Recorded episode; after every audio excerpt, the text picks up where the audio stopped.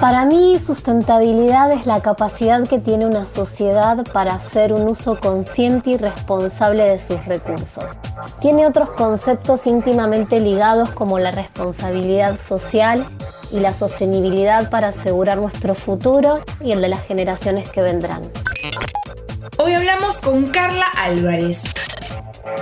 Soy Carla Álvarez, directora de servicios de Schneider Electric para Argentina, Paraguay y Uruguay. Alta tensión. Buenas, buenas para todos y todas. Estás en alta tensión el podcast de energía de interés general y hoy vamos a hablar de sustentabilidad y de las casas y edificios del futuro que cada vez son más del presente.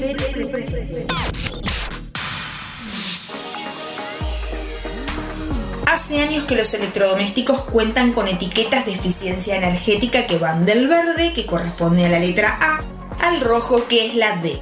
Eso indica cuánta energía va a gastar para su funcionamiento. Cuanto más se acerca a la A, menos consume. Apuntando a reducir el consumo, en la Argentina está prohibida la venta de electrodomésticos que no cuenten con etiqueta A o B.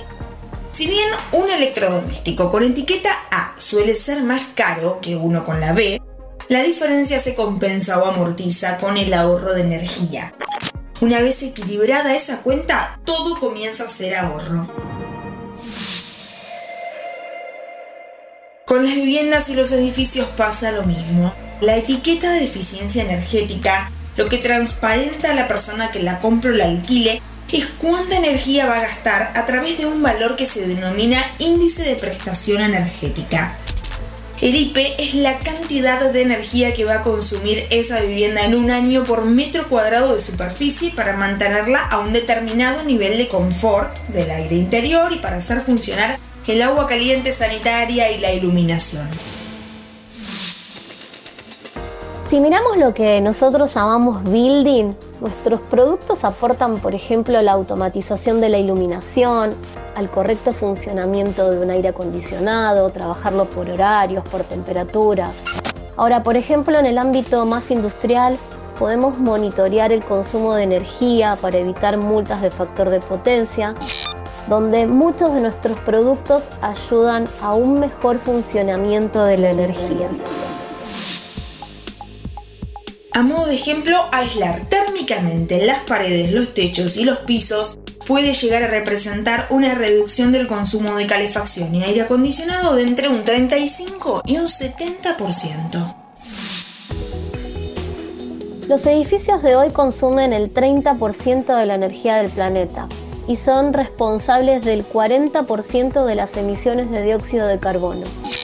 La tendencia es que cada vez más las casas van migrando al consumo de energía eléctrica, que es el vector más claro para reducir las emisiones de CO2, porque es una energía controlable, medible y que podemos autogenerarla por medios sustentables. Por otro lado, se observa que la demanda de la energía eléctrica va a seguir creciendo, por ejemplo con la electromovilidad, donde cada vez más en el mundo se demandan puntos de carga en los hogares lo cual va a obligar a la sociedad a tener en cuenta redes más inteligentes, donde dialoguen todos los productos que consumen energía y puedan interactuar de forma automática para poder aplacar la curva de demanda. En los edificios del futuro se observa que la energía eléctrica va a ser preponderante, con lo cual su uso deberá ser mucho más eficiente a través de las tecnologías de monitoreo y de control.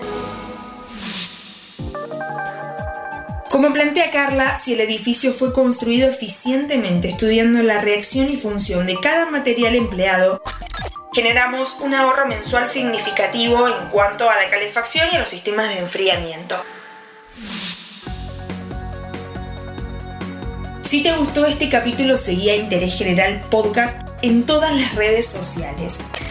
Gracias Carla, yo soy Antonella Libori y nos encontramos en el próximo capítulo de Alta Tensión. Descubrí algo nuevo todos los días en interésgeneral.com.ar. Spotify, Amazon Music, Apple Podcast y Google Podcast.